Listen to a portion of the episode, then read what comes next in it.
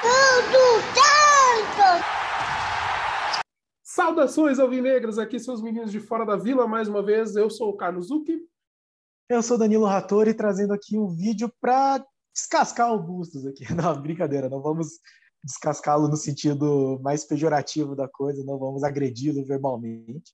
Vamos apenas tentar entender se já é um momento de fora Bustos ou se porque tem muita gente falando já fora Bustos, ou se existe um sentido no trabalho que ele está fazendo. Então, vamos tentar colocar um pouco aqui os, os, as escalações que ele já colocou, que é uma crítica dele, né? Ele vem escalando de uma maneira bastante controversa, para dizer o mínimo. E vamos falar um pouco dos, do desempenho do time mesmo, né? dos resultados, das comparações que nós podemos fazer, das análises que são possíveis, e ver se é o momento de fora Bustos ou não. Eu vou, vou, vou fazer o vídeo aqui, vou pensando na minha resposta. E no mais, é, deixe sempre antes de começar o vídeo, se inscreve no canal, daí essa força pra gente. Deixe seu like, deixe seu comentário, diga se você é fora Bustos. Já vimos alguns comentários fora Bustos no jogo, no pós-jogo do São Paulo aí. É, fale aí, depois de ver o nosso vídeo, o que é que você acha.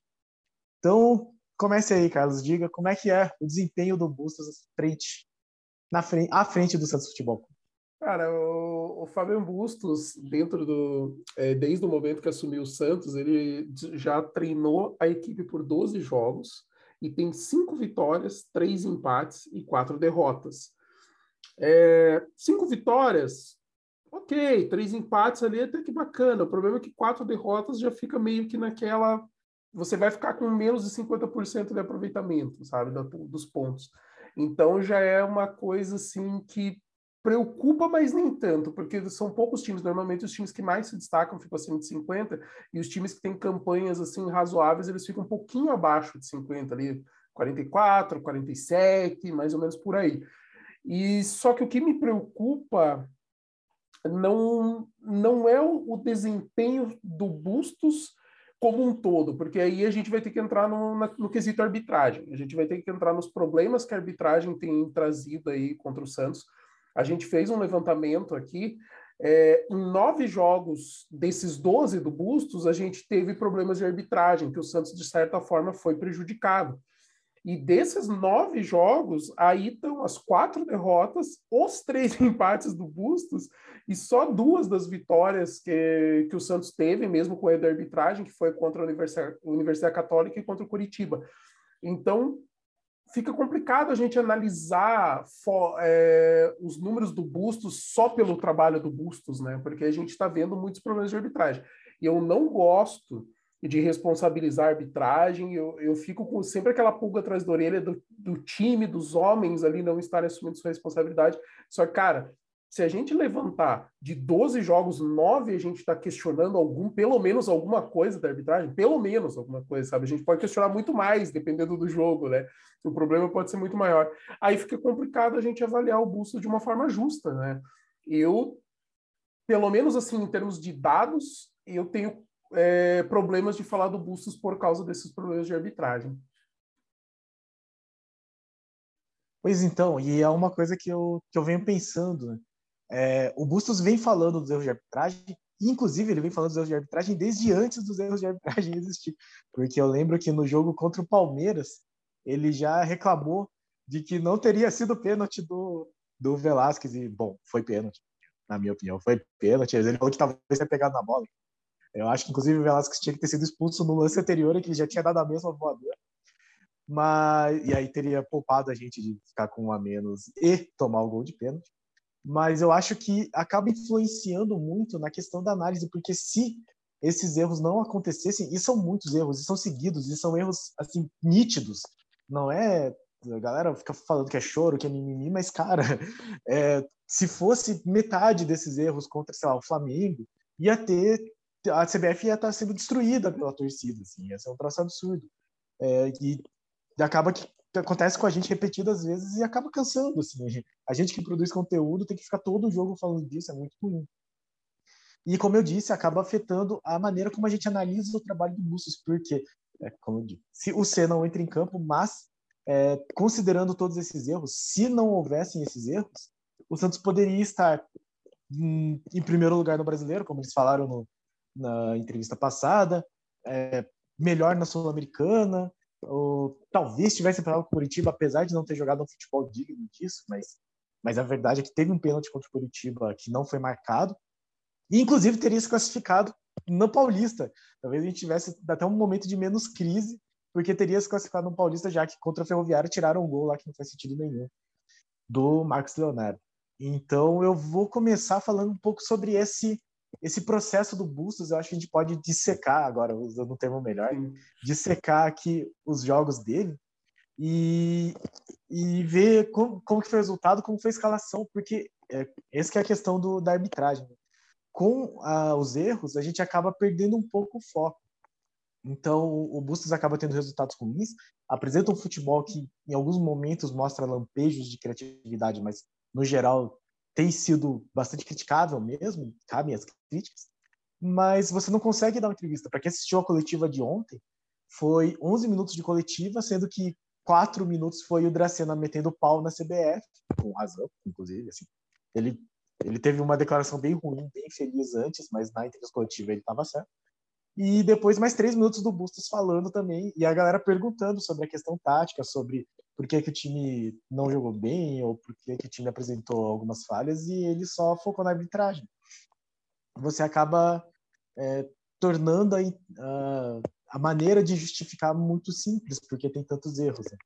Então eu acho que o nosso vídeo hoje vai ser um pouco para definir, para definir não, ele não vai definir nada, mas para discutir isso, né? Se o trabalho do Bustos é ruim a ponto de ter que ser trocado. Já digo que eu acho que não vai. Eu acho que pelo assim, a menos que o Santos esteja, sei lá, lanterna 10 pontos atrás, que isso não aconteça, pelo amor de Deus.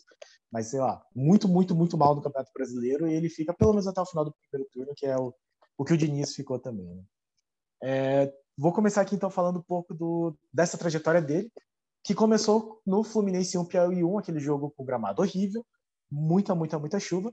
E ele foi com. Bom, o João Paulo foi titular dele em todos os jogos, eu nem vou entrar muito em detalhes. Mas o Balieiro foi titular, o Kaique foi titular, o Lucas Pires já era titular, Camacho e Sandro fizeram a dupla de volantes, com o Marcos Guilherme de titular, e aí Goulart, Ângelo e Marcos Leonardo. Depois teve. O Camacho foi expulso né, em algum momento, mas o Zanocelo entrou no lugar do Sandro e o Auro entrou no lugar do Balieiro, então o Auro ainda jogava nessa época.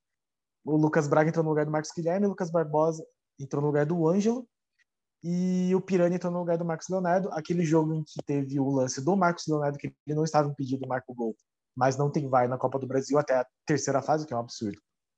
E aí o gol não foi validado. O Santos consegue o gol aí com o Ricardo Goulart num passe do Pirani, classifica nos pênaltis 1 a 1. Então, um dos empates dele foi essa classificação. É, Comentários? É, né, desse jogo não, cara. O cara tinha acabado de estrear num gramado horrível, a escalação era outra, o time que estava vindo jogando não tem nada a ver com o que a gente vê hoje. Então, pode passar. Pois é, a gente estava naquele começo ainda, né? De não conhecer o Bustos, não saber o que esperar.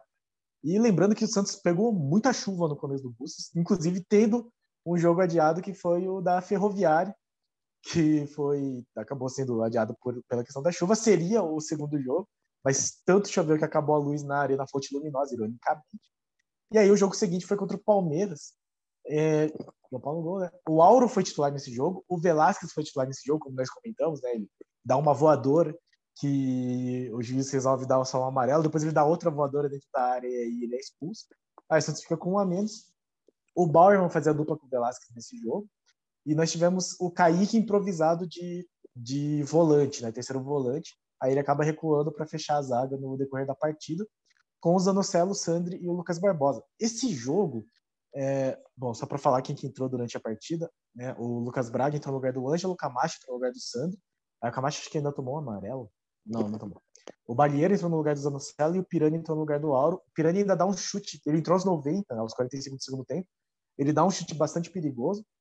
Foi um jogo em que o Goulart quase marcou um gol de cabeça, em que o Santos mostrou uma proposta. Então, nesse momento, dava para ter uma esperança de que o Santos, nessa ideia de, ah, dependendo do adversário, a gente se adapta, ele fosse armar o time realmente se adaptando ao adversário. Então, o Palmeiras é um time que joga muito no contra-ataque. Vou recuar o meu time, vou dar a bola para eles, para eles não terem o contra-ataque. E quando eles avançarem, a gente tenta. E foi o que aconteceu com o Ricardo Goulart, que teve acho que duas cabeçadas relativamente perigosas. Esse foi o jogo que dá para falar exatamente isso que o Danilo pontuou, cara. Ali a gente viu esperança, né? A gente pensou, pô, vamos jogar contra os adversários mais qualificados que gostam de ficar, que principalmente que jogam em velocidade. Não, deixa eles tocarem bola, a gente se fecha aqui bonitinho e tava funcionando, cara. Tava funcionando, sabe? Não foi o melhor futebol, não foi o jogo mais bonito de se ver, mas, cara, tava dando, assim, sabe, aquela esperança de, tipo, pô, a gente vai conseguir encarar um Palmeiras de frente, jogando fora de casa, sabe? Tipo, cara, dava vontade, sabe? Dava, dava um bom gosto ali, um, esquentou um pouquinho o coração naquele jogo. Pena que não foi assim. E aí o jogo seguinte foi o jogo que tinha sido adiado contra a Ferroviária. Tava chovendo também nesse dia, né? O Bustos realmente atraindo muita chuva. Aquele jogo em que o Santos começou muito bem, começou ganhando, ainda marcou mais dois gols. O do Marcos Leonardo não, ainda não entendia a falta que o juiz inventou naquele lance. E, e, caso o Santos vencesse, já se livrava do rebaixamento, da, da, possibilidade de rebaixamento. E com o resultado contra o Água Santa se classificaria. Então, por isso que eu falo que, que as questões da arbitragem acabam influenciando na maneira como a gente analisa também o trabalho do Bustos. Uh, o Bustos foi nesse jogo com Kaique Bauerman de dupla de zaga, Auro de novo de titular, Lucas Pires na outra, Zanocelo Camacho de titulares, uh, Ricardo Goulart fechando a meia e Lucas Barbosa e Lucas Braga cada um em um lado. Então mais um jogo em que ele não repete a escalação. Ao longo da partida entraram Ângelo no lugar do Lucas Barbosa, Jobs no lugar do Zanocelo, Sandro no lugar do Camacho, Juan Seco entrou nesse jogo no lugar do Marcos Leonardo e Batistão no lugar do Goulart que foi a pessoa que acabou, o jogador que acabou fazendo a diferença, ele que marcou o gol de, de empate no finalzinho da partida, né? O Santos conseguiu marcou um gol, depois tomou a virada, empatou no finalzinho, aí foi assim equilibrado o segundo tempo, mas acabou tomando um gol de pênalti aos 46 do segundo tempo e empatou aos 48. É, de novo um jogo que deu esperança porque o Santos conseguiu aí marcar seis gols, né? Foram três anulados um que foi uma falta invisível, mas os outros dois estavam impedidos mesmo. E, e era, como eu quero falar, esse momento de esperança, né? De dar uma esperança e tal. Era um momento em que, em que bom, o futebol é ofensivo, tá jogando fora de casa, mas foi para cima, marcou três gols, podia ter marcado mais. Então, temos aí treinador, assim, né? Foi a sensação.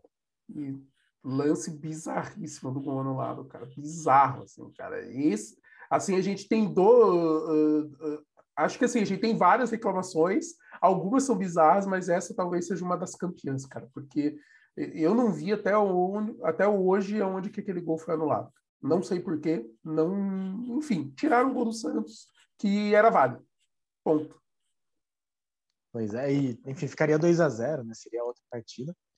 E e aí o Santos foi de novo com risco de rebaixamento, recebeu o Água Santa, precisando de uma vitória, acho que empate já tirava do rebaixamento, e tomou um gol aos 10 minutos de jogo. Um gol que eh, não está na nossa conta, mas eu tenho quase certeza de que o cara que marcou o gol estava impedido porque ele estava em cima da linha, e aí teria que ter um outro jogador do Santos em cima da linha para não ser impedimento. Eu acho que não tinha, mas de qualquer forma nem entra na nossa conta, porque Bom, a gente está num nível de de ser prejudicado da arbitragem, que esse tipo de coisa a gente nem, nem reclama mais. Assim, a falta do Max Leonardo a gente nem lembra, porque é jogo após jogo, estão sendo prejudicado. Então foi mais um jogo com Camacho titular. Notem que ele insistiu com o Camacho de. Acho que ele gostou dos primeiros jogos do Camacho, sei lá. Uh, Bauerman que entrou e foi expulso, então o Santos teve expulsos é, nesse começo, né? Contra o Fluminense do Piauí, contra o Palmeiras e agora o Bauerman. Uh, o Auro também foi titular, então o Auro teve um começo relativamente bom. Eu acho que o Madison estava contundido até, não, não, tenho certeza. João Paulo, Lucas Pires, enfim, normal. Kaique assim, fazendo. Ele... O Madison estava lesionado nesse período aí, por isso estava o Auro jogando. É, faz sentido. Uh, Ricardo Goulart, Max Leonardo, Lucas Barbosa, Lucas Braga. Então, Lucas Barbosa aqui sendo titular, junto com o Zanocelo. E de novo, assim, né? Foi um time que marcou três gols aí no primeiro tempo, acho que foi. O Santos já terminou o primeiro tempo 3 a 1 e aí no segundo tempo recuou. E aí a gente vê essa, essa tendência do Bustos de ter um time em um tempo outro time em outro. Às vezes o primeiro tempo é melhor do que o segundo, às vezes o segundo é melhor do que o primeiro, mas muito dificilmente ele mantém aí esse time de uma maneira homogênea. Uh, só aqui falando de substituições, entraram o Léo Batistão, o Sandro Sanches, o Juan e o Velasquez.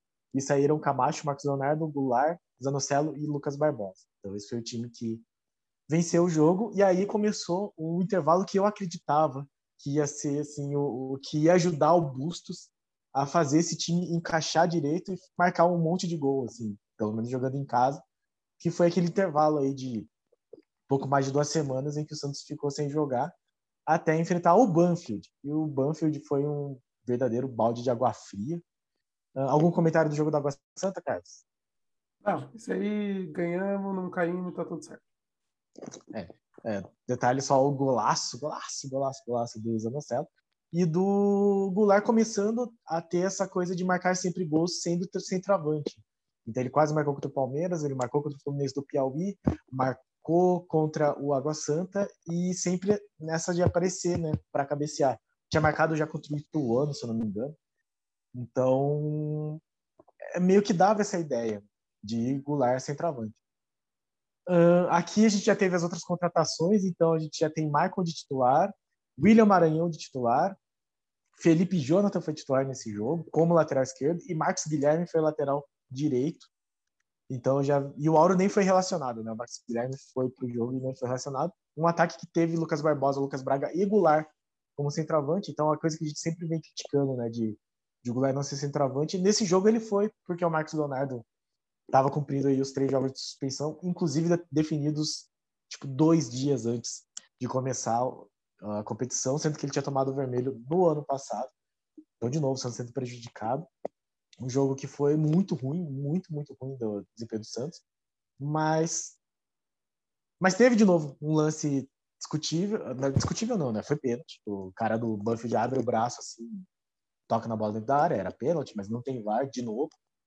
E, e aí os caras do Banfield acharam um golaço, mas estava tendo perigo. O Michael, no primeiro jogo ruim dele, né? Foi a estreia dele com a camisa do Santos. Mas era um jogo para ter sido um empate ruim, assim. O Santos acabou tentando no final e foi meio que a justificativa do, do Bustos na coletiva, né? Tipo, ah, a gente foi prejudicado, é, tomamos um gol quando éramos equilibrados e aí melhoramos depois que teve a expulsão do outro cara, mas isso já foi aos 40 e poucos. E aí partiu para cima. Assim. Mas foi um jogo bem ruim. E aí, novamente, uma escalação diferente, já com os novos contratados. É, destaque para Michael, Rodrigo Fernandes e William Maranhão. E o Rodrigo Fernandes jogando bem nesse jogo, acho que foi o melhor desse jogo. E, bom, tirando o João Paulo, como sempre. Mas Michael e Maranhão bem, bem ruins. Cara, cara, jogo horrível. Horrível horrível. O Santos não jogou nada. Assim. O Santos quis jogar no finalzinho só do jogo. Foi terrível. Mas foi pênalti. Isso é, é bem o que o Danilo falou. Era para ter sido aquele empate que a gente ia xingar até não poder mais, mas. Ah, fora de casa, estreia de novos jogadores, sabe? Se tira um pouco o peso. Fomos prejudicados. Era para ter um pontinho a mais na Sul-Americana. Pois é. E aí começou o Campeonato Brasileiro. O Santos já também com mais é, contratados entrando em campo. Então, ah, Maranhão e Fernandes de novo titulares, de novo jogo fora de casa, e aí começa essa visão de que o Bustos não consegue tirar o pijama, assim, não consegue colocar um time ofensivo jogando fora de casa. Uh, estreia do Johan Julio como titular. E bom, João Paulo, como sempre. Michael Bauerman, que meio que virou a zaga titular do Bustos. O Madison assumindo essa lateral direita. E o Ricardo Goulart fazendo esse ataque junto com o Johan Julio e o Marcos Leonardo. Foi meio que esse o time. Com o Lucas Pires de lateral e o Zanocelo de meia, eu acho, né? Porque foi esse o rolê. De novo, um Santos bastante ineficiente. No primeiro tempo, o Santos ainda teve uma chance com o Zanocelo, que, que eu acho que era assim, tipo, a chance tipo, que o Banfield teve. Aquele, uma finaliza, um cara que finaliza um pouco melhor naquela bola, né, meio de cara com o goleiro, assim, pesado talvez fosse a vitória do Santos. E aí, no final do jogo, o... foi até o Angulo, eu acho que toma o pênalti, né?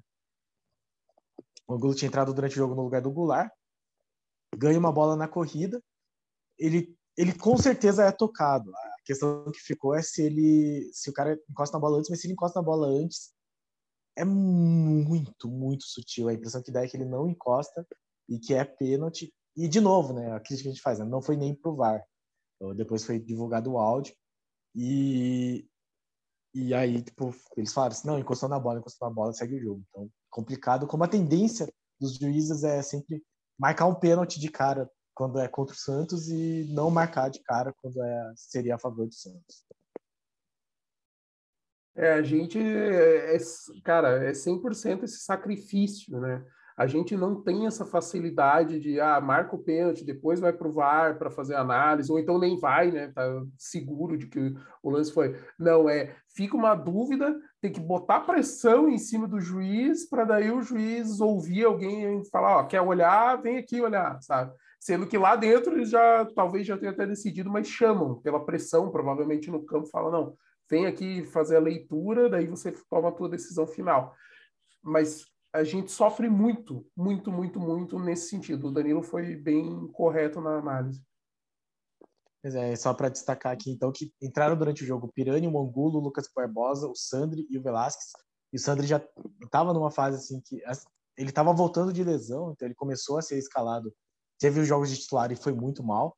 E aí ele passou a entrar em alguns jogos até o jogo que ele foi titular e foi muito mal também. Mas aí teve a estreia do Brian Angulo, que veio para ser esse centroavante brigador aí do, do Fabian Bustos. Uh, então, o jogo contra a Universidade Católica, um jogo que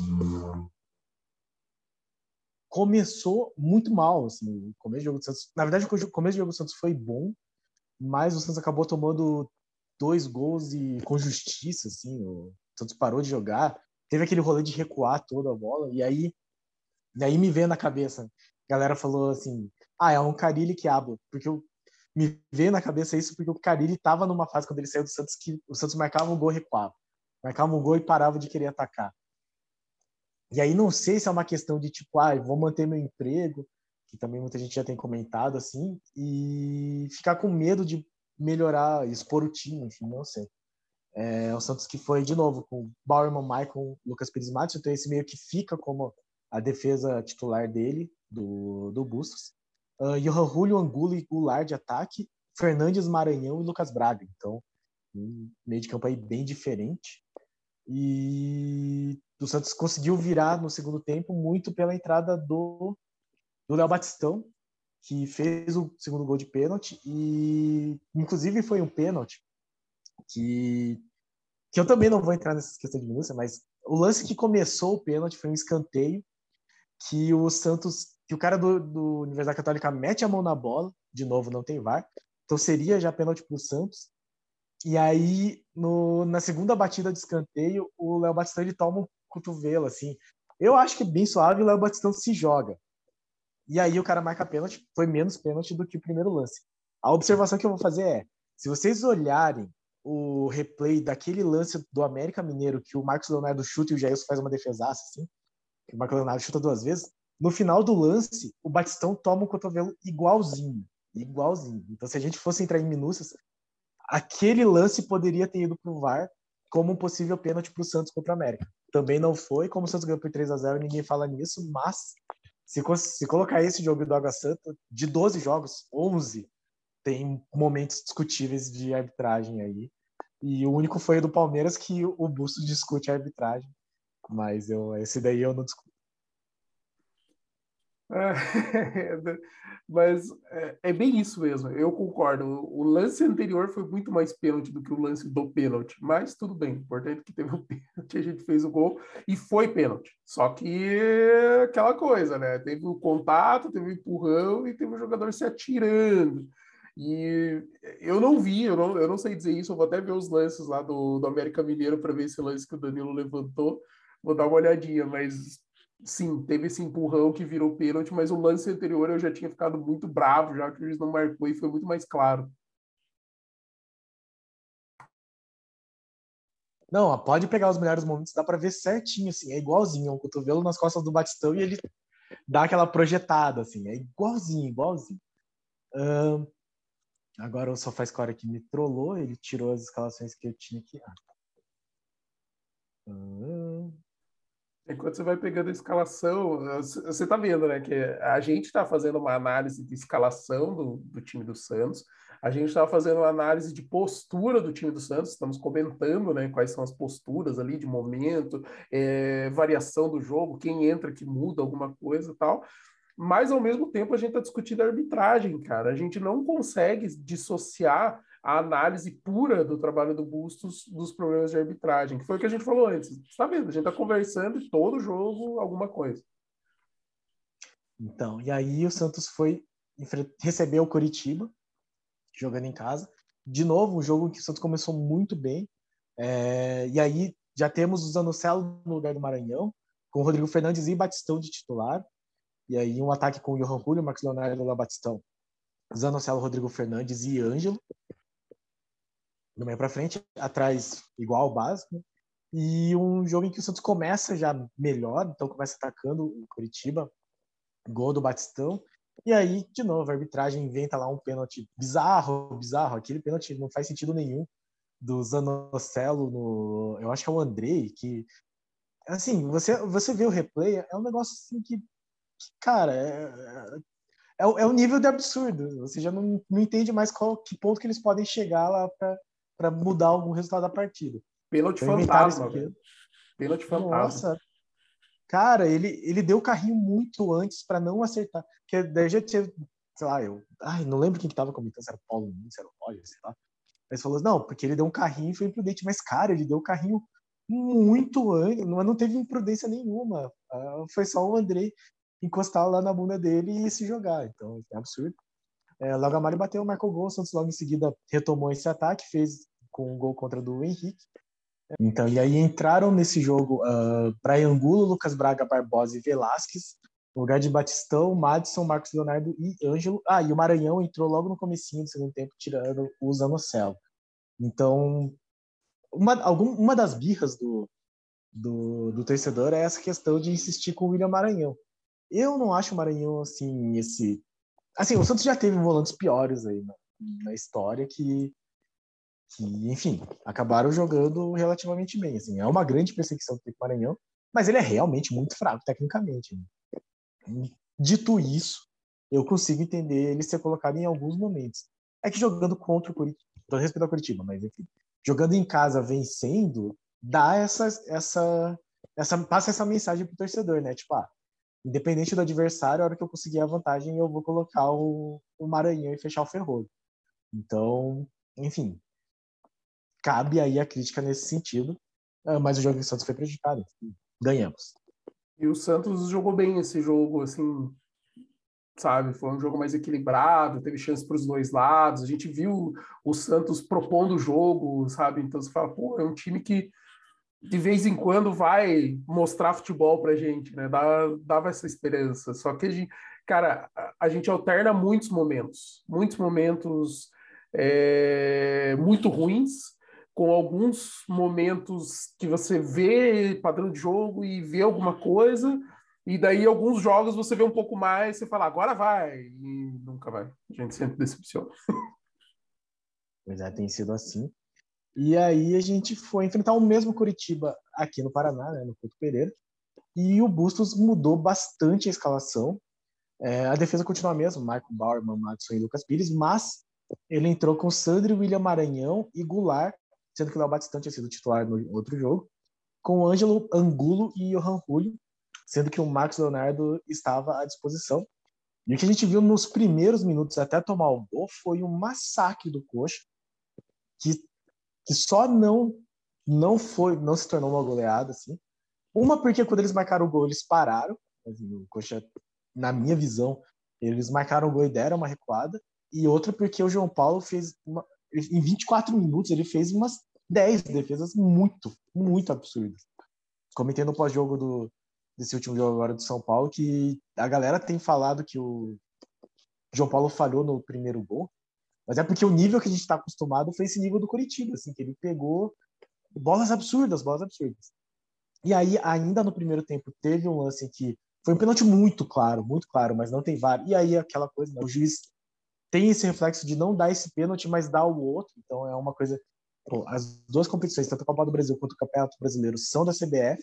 Que orientação que eles dão para esses juízes para você, por como primeira decisão, como decisão, como a, a, reação inicial do juiz é dar o pênalti que o Zanocelo fez e não dar esse em cima do Matos. Assim, é, eu não consigo entender qual é a orientação é, excluindo assim a possibilidade de eles estarem realmente perseguindo o Santos, o que eu espero que não seja isso. Uh, durante o jogo, daí entraram o Batistão, o Fernandes, o Zanocelo, o Marcos Leonardo e o Lucas Braga. Saíram o Angulo, Ângelo Maranhão, Sandro e Goulart. O Santos melhorou, mas não chegou a criar assim, muitos, muitos, muitos lances. Esse jogo se esse jogo, cara, eu fiquei com muito medo, muito medo daquele daquela goleada que o Curitiba deu no Palmeiras na Copa do Brasil. Isso aí 2011, 2012. Foi 2011, que a 2012 perdeu a final, né? Perdeu, é, exatamente, 2011 que foi depois fez a final com o Vasco, porque era o Marcos em final de carreira e o Marcos já não tinha mais os reflexos e o Coxa desandou a fazer gol. E 6 a 0, né? Foi. E 6x0 na ida e 2x0 na volta. E só, é bem o que o Danilo falou, só não foi primeiro é, porque o Curitiba depois fez o gol, parou, sabe? Diminuiu o ritmo, recuou, quis dar bola para o Santos. O Santos não queria a bola também, então foi, foi bem triste. Eu, eu tô rindo, mas ele nervoso. E, mas principalmente que, cara, João Paulo, esse jogo é aquele que você justifica porque que você leva um goleiro desse para a Copa, sabe? Você fala assim, eu tô levando porque o cara tá destruindo e ele vai ser. A gente já tá preparando ele para as próximas Copas, porque a tendência dos goleiros irem para a Copa é mais fim de carreira, né? Quando eles têm o ápice da carreira deles é mais tardio. Então, você também acaba perdendo eles mais cedo, né? O ciclo deles é menor. Então, se você já começa a preparar desde agora, você tende a ter um goleiro titular com mais experiência. Foi uma coisa que o Zagallo fez com o Júlio César. E aqui eu não estou dizendo que o Júlio César era espetacular, pelo contrário, eu contestava muito as convocações do Júlio César. Só que aí, quando ele teve a maturidade dele, que ele era um goleiro de nível mundial, ele já tinha toda uma experiência de estar tá indo para a seleção há muitos anos. E era, é mais ou menos assim que eu enxergo o processo pelo qual o João Paulo deveria estar passando agora. Só que o João Paulo nunca foi treinado pelo Tite, então isso dá uma, sabe, já meio que fecha um pouco a porta. É, exatamente. Uh, daí veio o jogo contra o América, o jogo da liderança. Né? Santos poderia ser líder se vencesse por pelo menos 3 a 0 venceu por 3 a 0 Vou dar a escalação, mas como eu não vi o jogo na hora, eu vou deixar para o Carlos falar um pouco mais. Mas tivemos aquela defesa titular, João Paulo Barman, Lucas Pires, Michael Matos. Zanocelo titular, marcou dois gols. Rodrigo Fernandes e Léo Batistão, então meio que já desenhava o melhor Santos. Né? Aí Johan Julio, Marcos Leonardo e Ângelo. Johan Julio, não vou opinar porque não vi o jogo, mas mas o Carlos comenta. Ao longo da partida entraram Maranhão, como sempre, mas foi bem no final. Goulart, Angulo e Marcos Guilherme e Lucas Braga. Saíram Johan Julio, Ângelo, Batistão, Marcos Leonardo e Zanocelo. É, nesse jogo, especialmente, é, esse jogo é difícil de falar, é falar mal, falar de não ter. Primeiro de problema de arbitragem, né? A gente já não, não precisa falar. 3 a 0 A gente pode contestar o lance ali que o Danilo apontou, né? Falar que de repente aquela empurrada ali podia ser mais um pênalti para o Santos. Foi uma defesaça do, do Jandrei na segunda bola, cara. Jandrei? Não. É isso? Eu tô Jailson, Jailson. Jailson, perdão, eu confundo Jandrei com Jailson, desculpa. Jailson foi uma defesaça, cara, espetacular, cara. Assim, o primeiro lance a bola ia entrar e o zagueiro estava no caminho, mas o segundo lance, cara, é aquela defesa que o goleiro põe nos highlights dele, de mostrar para os netos dele depois. E foi um jogo que o Santos jogou muito bem.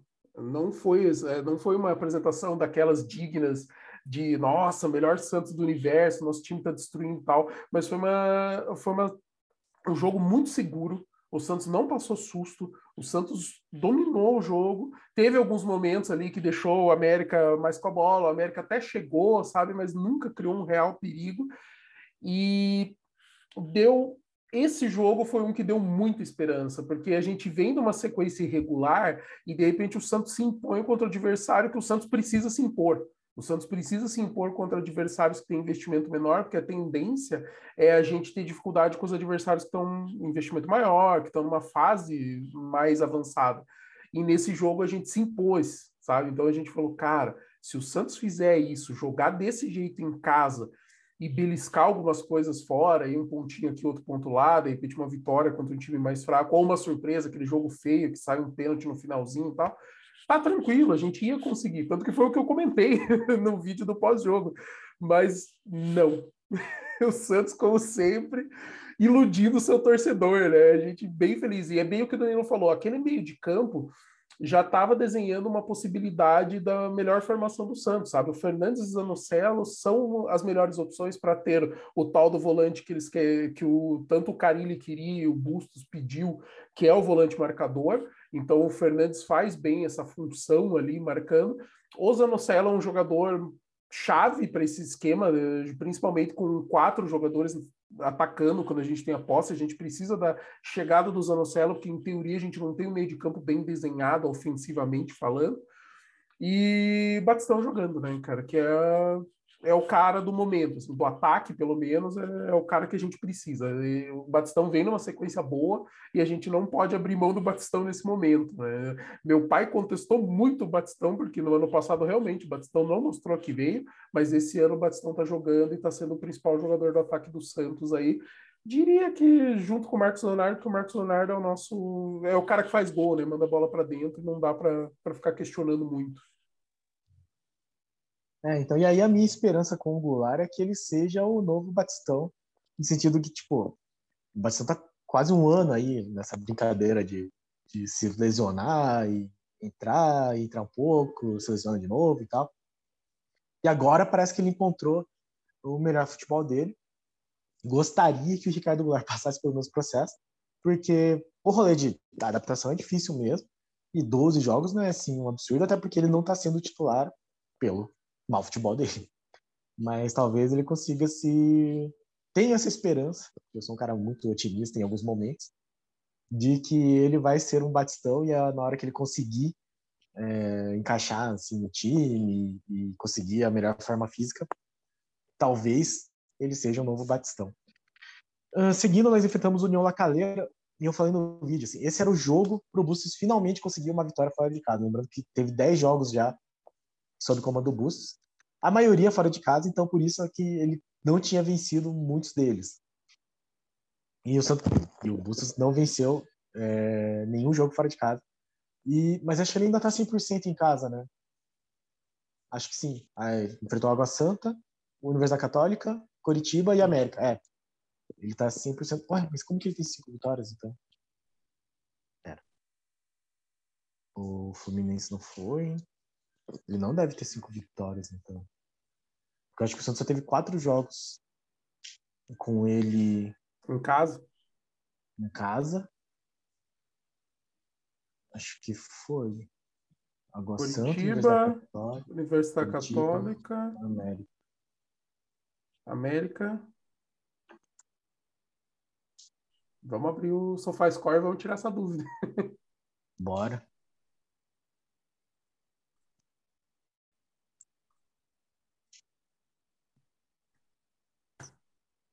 Vamos ver.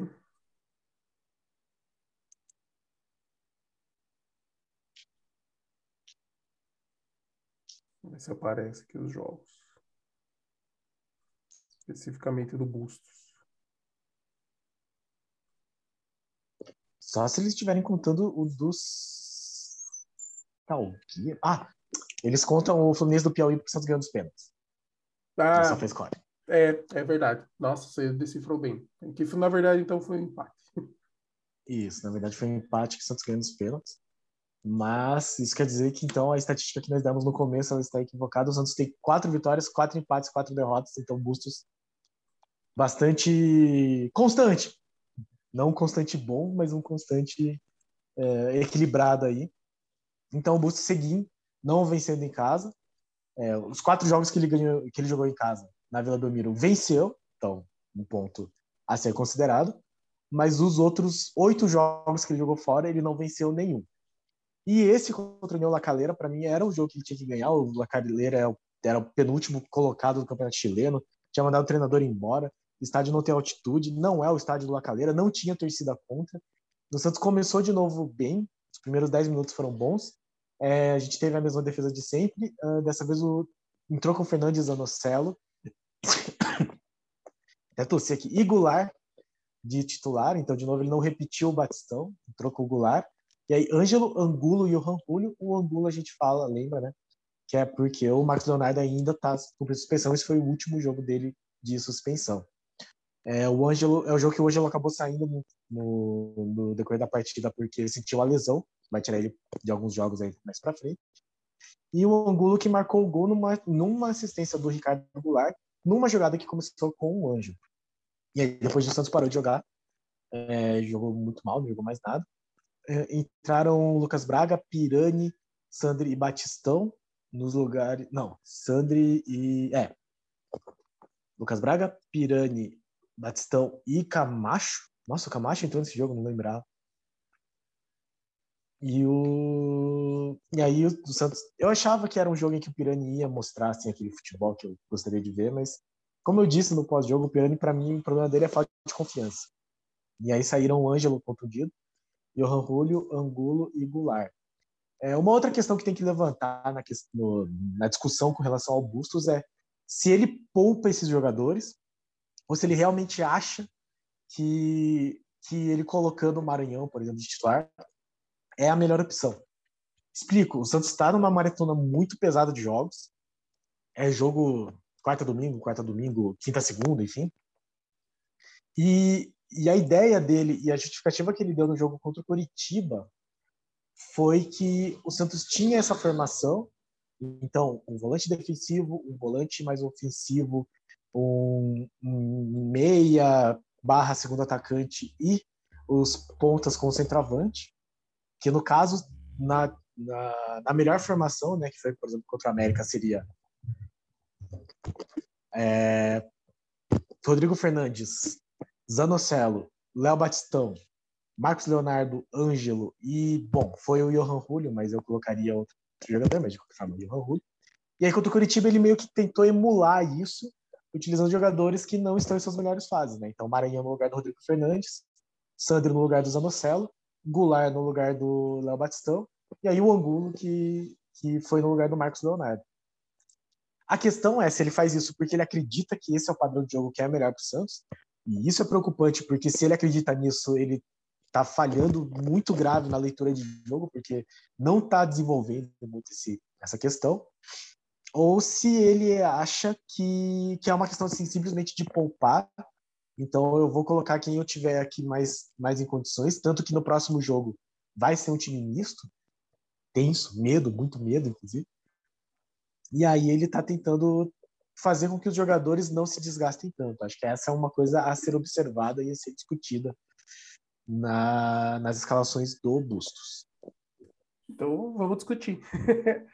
é, eu assim, se ele realmente estiver poupando jogadores por conta de condição física, é uma maratona de jogos bem pesada. Essa primeira fase de, de Libertadores e Sul-Americana é sempre pesada, sempre, porque emenda com Copa do Brasil todo ano, cara, é pesadíssimo, assim, é, são dois jogos, né, sempre fim de semana, semana, fim de semana, semana, fim de semana, semana, não, não tem erro, assim, por mais de mês que você fica numa sequência dessa, um mês e meio, às vezes dois, então é, dá, dá para se se avaliar pensando nisso, né? Não, eu preciso revezar porque a gente não consegue dar sequência completa.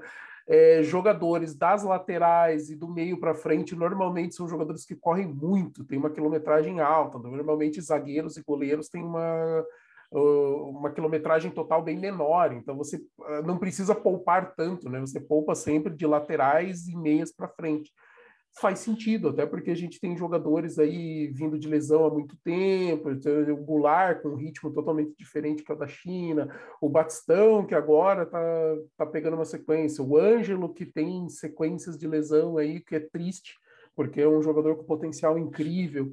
Então, até faz sentido, né? Daí vem o William Maranhão, é, para substituir o Fernandes, que pelo visto também tem alguns momentos ali que cai muito o rendimento, talvez precise dessa rotação. É, o próprio Zanocelo, que corre muito, que está atrás, está na frente, está indo, então você precisa ter essas trocas. Faz sentido. Agora a questão é, em alguns momentos o Bustos já falou, e as análises que foram feitas sobre o Bustos dizem que ele se adapta aos jogos, né, aos adversários que ele vai enfrentar. E aí entra essa questão que o Danilo colocou, que é muito pertinente, que é, será que ele realmente acredita que esses jogadores são as melhores opções? Porque, de verdade, É, a insistência do Maranhão no começo não era justificável, porque ele nunca mostrou a que veio assim de ser titular. Eu concordo que ele não é o pior jogador do mundo, mas ele é um jogador para entrar em momentos, em jogos específicos, é um jogador que pode contribuir. É, mas a gente vê, por exemplo, a insistência com o Jordan Júlio, que, cara, eu não vi até agora, não vi a que veio, não vi fazer nada a menos que me mostrem as estatísticas do, do Júlio falando que ele talvez seja o atacante que mais desarma jogadores adversários. Eu não vi ele fazer isso, tá? Eu só estou dizendo que se alguém trouxer isso, eu falo, tá bom, então ele tem um papel defensivo que os outros jogadores não conseguem cumprir. Então, por exemplo, eu já cheguei a me questionar por que, que o Goulart não joga na esquerda. Por que, que ele não joga na esquerda? Porque ele precisa desses pontas voltando para fazer a segunda linha de quatro. Então não dá para pôr o Goulart, porque ele não vai dar conta, cara. Ele já não dá conta hoje onde está jogando, imagine jogando na ponta. O físico dele não está preparado para isso, pelo menos não por enquanto. É mesma coisa, por que, que o Batistão não joga na ponta, sabe? A gente vê pouco o Batistão na ponta, porque também, mesmo motivo, né? Então, quem que você põe? Você põe o Ângelo, você põe o Lucas Barbosa, você põe o Lucas Braga, o próprio Marcos Guilherme, são jogadores que correm, vão, voltam, complementam.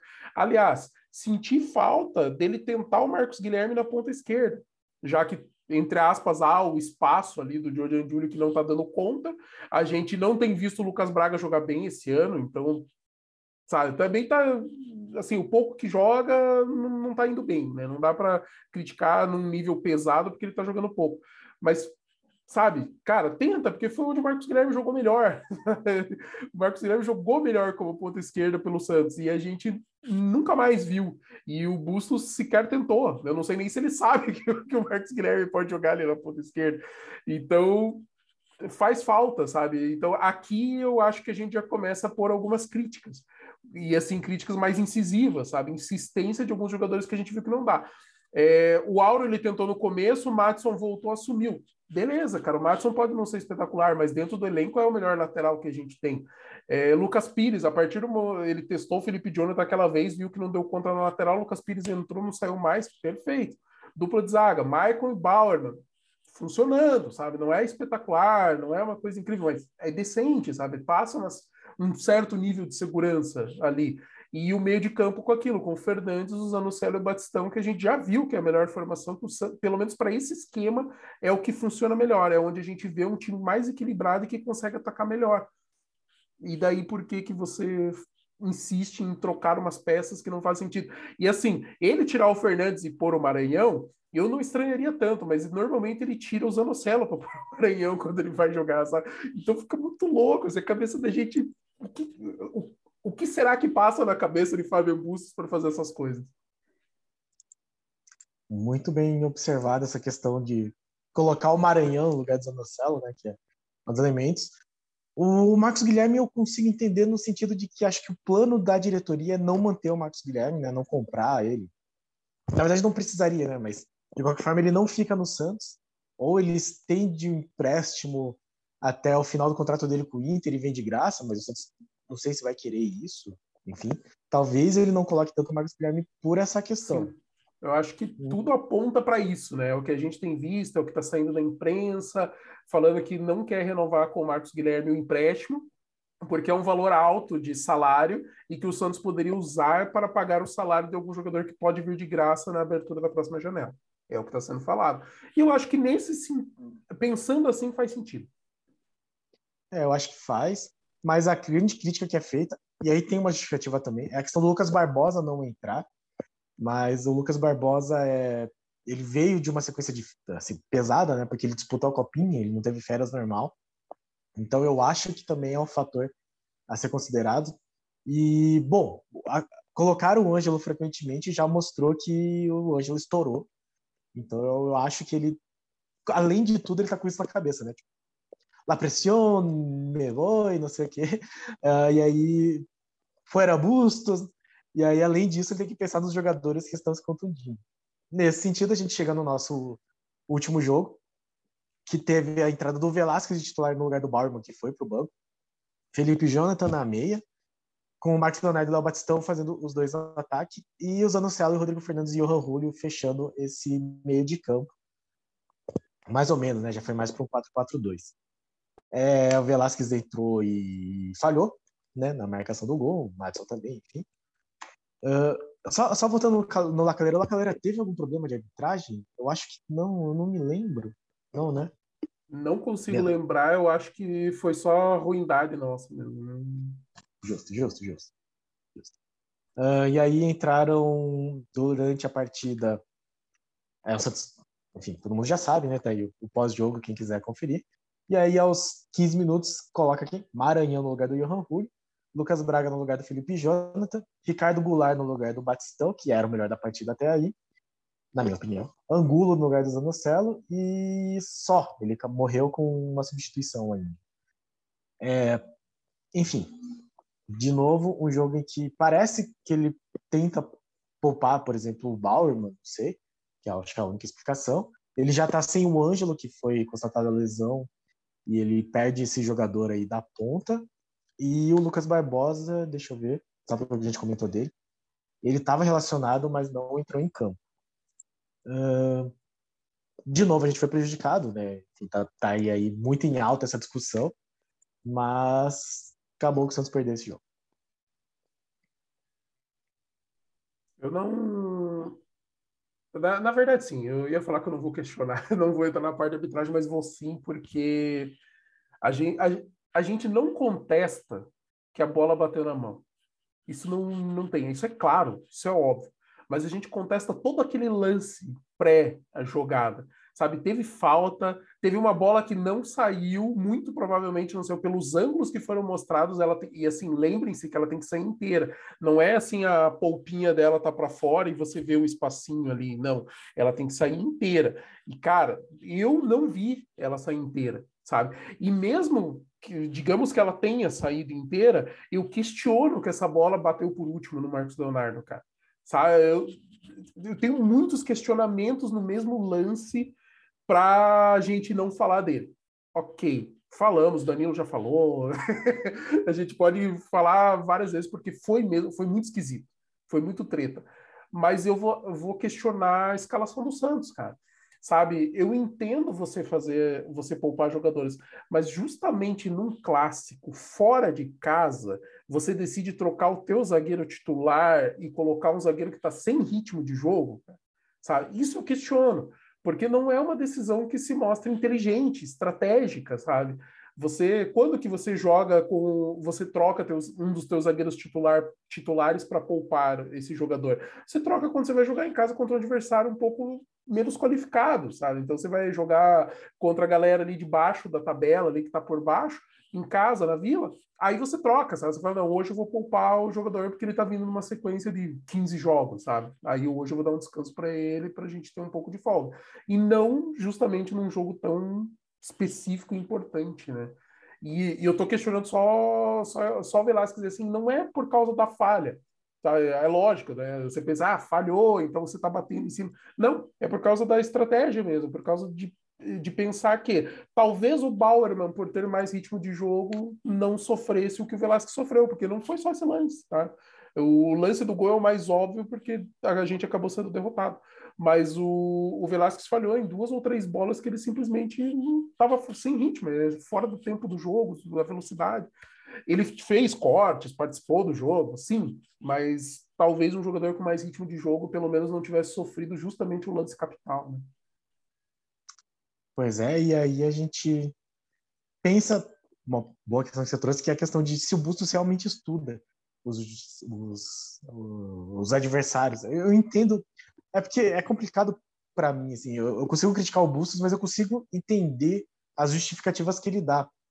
E, por exemplo, assim, para mim é um absurdo que o Santos tome um gol do Caleri com quanto que foi? 10 minutos de jogo? 10 minutos de jogo Sendo que era óbvio, todo jogo o São Paulo faz essa mesma jogada, ele cruza para o Caleri. É muito óbvio.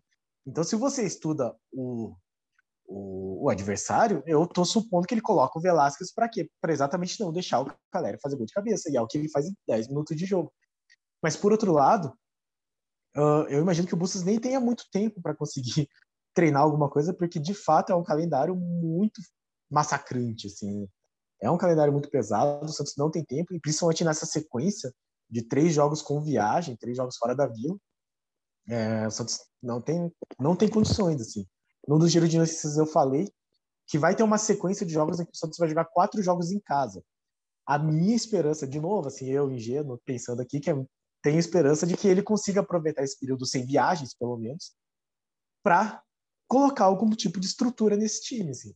Mas era o que eu esperava também no intervalo de jogos lá, e ele não fez. Uh, e falando dessa questão de desgaste de viagens, quer falar alguma coisa, Carlos? Falando desse negócio de viagens, uh, o Santos já viajou em seguida do jogo do clássico, do clássico, né? para, o Equador, deixando sete jogadores no Brasil. Leio aqui a notícia do GE Santos.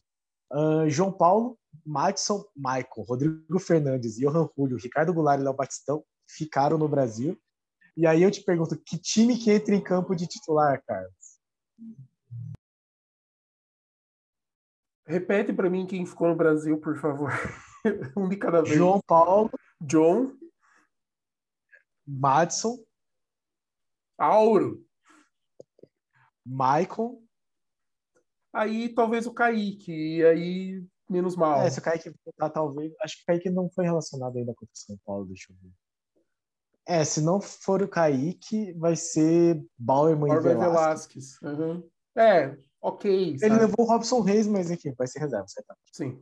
Rodrigo Fernandes, já sabemos, né? Já, já sabemos. favorito do Nordeste. Ah, ele, ele, ele vai para o Sandri. Uh, e Johan Julio, Goulart e Batistão. Cara, do meio para frente, bom, se ele levou o Marcos Leonardo, o Marcos Leonardo deve jogar. É, é possível que ele escale o Angulo com o Marcos Leonardo. Possível, não estou dizendo que é o que vai acontecer, tá? Mas é possível. No Johan Julio, eu não sei mais, cara, porque é sempre Lucas ele que Braga, joga, talvez. então fica difícil. talvez o Lucas Braga, porque o Lucas Braga tenha entrado, né? Então. É. Cara, eu, assim, eu vou, vou pôr aqui, vamos lá. O que daria para escalar assim, esses jogadores que talvez. Ah, enfim, era melhor não colocar o Maranhão, mas tudo bem. Mas podia ser John. Alguém na lateral direita, que seja o dinossauro aí, mas. Se ele gostasse do Balieiro, mas ele não gosta. É, não, e o Balieiro não é lateral, então. Bom, não sei se o Auro é também, o Madison eu sei que não é, e é o nosso melhor lateral. Uh, então vai, John, Auro, Velasquez e Bauerman, deve ser essa aí a dupla. O Lucas Pires foi, né? O Lucas Pires não ficou, então o Lucas Pires deve jogar. Bom, bom sinal. Bom sinal, não. E se ele tá levando o Felipe Jonathan, corre o risco ainda. É, bom, mas é, aí talvez o Felipe Jonathan tenha entrado como esse meio no São Paulo para ele já ser testado como esse meio no jogo contra o. Então ele não vai jogar, né? se for por isso. É, é, é, talvez fosse um teste e ele foi bem, mas enfim.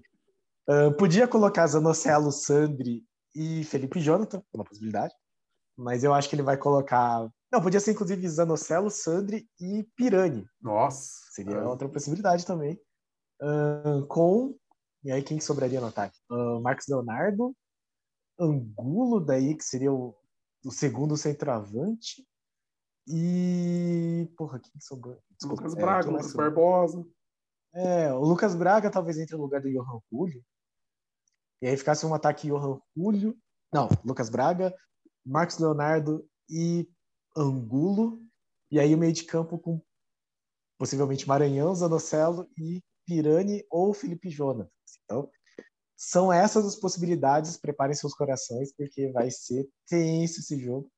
Na altitude, então, assim, como eu disse, o jogo contra o La Calera era o jogo que o Santos conseguiu uma vitória fora de casa. É capaz desse que tá tudo contra é. o Bustos me inventar alguma coisa. Mas, enfim, a tendência é que o Santos, sei lá, busque um empate entre recuado, tente contra-ataque, não corra muito e saia de lá com tentando empatar, que nem foi contra o La Calera. É, cara, e é capaz da gente ganhar esse jogo, assim, sabe? Aquele joguinho feio que faz um golzinho e o gol que define a partida. É capaz, cara, porque é, é essa loucura, assim. Sabe? Santos é Santos, a gente está sempre sofrendo, sempre esperando o pior e às vezes acontece. Eu não vou apostar minha ficha nisso, eu apostaria totalmente contrário. Eu estou com o Danilo, eu boto muita fé que é capaz dele pôr os três caras no meio ali, colocar o Maranhão, o Zanocelo e o Felipe Jonathan para buscar um empate, cara, sabe? Ah, Felipe Jonathan não é exatamente essa referência. Eu até não achei que ele foi tão mal contra o São Paulo, ele não, só não criou nada e não atrapalhou tanto na defesa como ele normalmente faz, mas enfim, sendo meio de campo. talvez eu, eu falei no pós-jogo que era falta de ritmo de jogo. Eu gostaria de ver o Pirani, mas enfim, eu acho que ele não tá confiando, nem o Pirani tá confiando. E tem o Camacho, né? O Camacho aí tá também é uma possibilidade, pode aparecer e tal. Falaremos mais disso no nosso pré-jogo, que é amanhã, inclusive. Uh, e aí, fora Bustos ou fica Bustos, Carlos? Eu é a primeira vez que a gente faz um, uma análise de treinador que eu não sei o que falar a respeito disso. Eu e o Danilo, a gente defende a permanência de treinadores, porque é estatisticamente comprovado que quanto mais treinador você troca, pior é, cara. Você não tem resultado, você não dá tempo para o trabalho ser desenvolvido. Porém, tá difícil de ver, sabe? A evolução que a gente sempre espera é que a gente sempre repete, a gente repete praticamente todo vídeo. A gente quer ver evolução. Aí a gente faz um pós-jogo legal, falando: nossa, hoje a gente viu evolução, não sei o que tal, para o próximo jogo voltar e parecer que o time desaprendeu a jogar às vezes por culpa do, da escalação do Bustos, às vezes por culpa da postura do time que não deu conta, e assim, é, a gente sempre vai pôr culpa na escalação do Bustos porque ele reveza muito o jogador, e aí a gente já questionou por quê, não vou entrar mais nesse detalhe. Então, eu diria assim, 12 jogos com pouco tempo para treinar, apesar dele ter tido as, as, quase três semanas de intertemporada forçada, é, é pouco para se avaliar. É pouco mesmo, sabe? Assim, ah, mas é jogo para caramba. Sim, é jogo para caramba, só que é pouco tempo. Ele não teve muito tempo de treinar e fazer essa evolução do time, que seria uma evolução que você teria treinos durante a semana, jogos só aos fins de semana, blá, blá, blá. Aquela história que a gente já conhece do calendário, problema do calendário brasileiro, e não é só brasileiro, na Inglaterra também, o calendário é bizarrão também, não, dá para a gente falar que é só nossa dor, é que aqui a gente tem um motivo que são os estaduais para a gente cutucar, né? Lá não tem estadual. É, mas, assim, eu diria que é necessário porque a gente viu alguns padrões de jogo e alguns momentos interessantes de Santos, porém a gente precisava que o Bustos fosse menos teimoso com algumas peças e com algumas ideias, sabe? Essa coisa de, ah, eu vou para fora para empatar. Cara, isso me faz lembrar de quando o Leão treinava o Santos. Sabe? Joga em casa, a gente tenta ganhar. Quando a gente vai para fora, se um jogador do nosso time fizer o gol, eu tiro ele e não ponho nunca mais. Porque não podia, sabe? Era empate, empate, empate, sempre jogando para empatar fora de casa. E eu entendo que contra alguns adversários é interessante, sabe? Pô, você ir, sei lá, dando um exemplo, você ir jogar em Minas contra o Atlético Mineiro, numa, com o time que tem na fase que tá, você sair de lá com um empate, nossa, espetacular. O Curitiba fez isso e incrível, resultado assim que é comemorado como se fosse uma vitória. E no momento que o Santos está seria bem interessante. Mas contra adversários mais fracos, contra adversários assim, pô, o Banfield, o União Caleira, sabe? Esse timinho que a gente vê que não, não vai, sabe? Assim, que é ruim mesmo. Sabe? É time que eu acho que não subiria da Série B para a Série A se jogasse a Série B brasileira. Pelo pouco que a gente viu jogando contra o Santos. E o Santos conseguiu jogar, às vezes, pior, em boa parte dos jogos, pior do que esses times. E isso me preocupa, sabe? É, esse pensamento me preocupa, porque o Santos tem, ele pode não ser espetacular, mas tem potencial. E a gente vê em alguns momentos, só que são poucos momentos, e ali me dói. Então eu diria que o Bustos pode ficar mais um pouquinho, sabe? Assim, aquele mais, mais um pouco para a gente ver se a coisa dá uma engrenada, se ele repetindo um pouco a escalação vai. Mas com essas trocas, esse jeito, esse pensamento, eu tô desmotivado, cara. Para mim, eu não vou cravar, mas é a primeira vez que eu, que eu, que eu pensei, sabe? Que doeu ter que pensar e ter que ir contra o que eu acredito. Pois é, e aí eu volto na questão da arbitragem muito porque o Bustos usa muito a arbitragem de escudo para o trabalho dele. Ele me lembra o Diniz dando entrevista, assim, que ele simplesmente não, não reconhece os erros, fala que o time jogou bem, tava, ele sempre fala, tava parejo, tava parejo, poderia ser um, um empate, sempre manda essas, mas a arbitragem e tal. E aí, volto no começo do tópico do vídeo, que é realmente a arbitragem acaba é, acaba influenciando na questão, né? Então eu também acho que ele pode continuar. Eu não sou a favor da saída dele, eu não sou fora Bustos, mas eu acho que tinha que ter alguém, um Dracena da vida, enfim, para dar uma chacoalhada nele e falar: homem, ganhe um jogo fora de casa, coloque esse time para jogar para frente, mesmo que perca uma peca jogando. Enfim. Acho que falta um pouco disso no Bustos. Mas, de novo, como eu disse, todas as coisas que ele usa como justificativa fazem sentido. A questão do calendário, a questão das lesões, a questão da arbitragem. Tudo acaba sendo meio. Explica, mas não justifica. justifica. Explica, mas não justifica. Exatamente. Explica. Não sei se justifica, mas explica. Então, enfim, continue bustos, mas melhore. É. Por favor, tire teu pijaminha listrado preto e branco e alvinegro e vamos. preto e branco não, branco e preto. E, por favor, vamos ganhar um joguinho fora de casa e crescer. Galera, por favor, coloque nos comentários o que vocês acham. Eu acho que esse é o tipo de vídeo que é interação. A interação de vocês vai enriquecer mais ainda. E muito obrigado aí por acompanhar o nosso trabalho. Um grande abraço. Valeu, pessoal. Muito obrigado a todos. No mais, se inscreve no canal se não for inscrito. Deixe seu like, compartilhe, curta. Comente aí a sua opinião, se é fora bustos. E para cima deles, quinta-feira tem jogo, então amanhã é pré-jogo dos meninos de fora da vida. Abraço. Até mais. Tchau, tchau.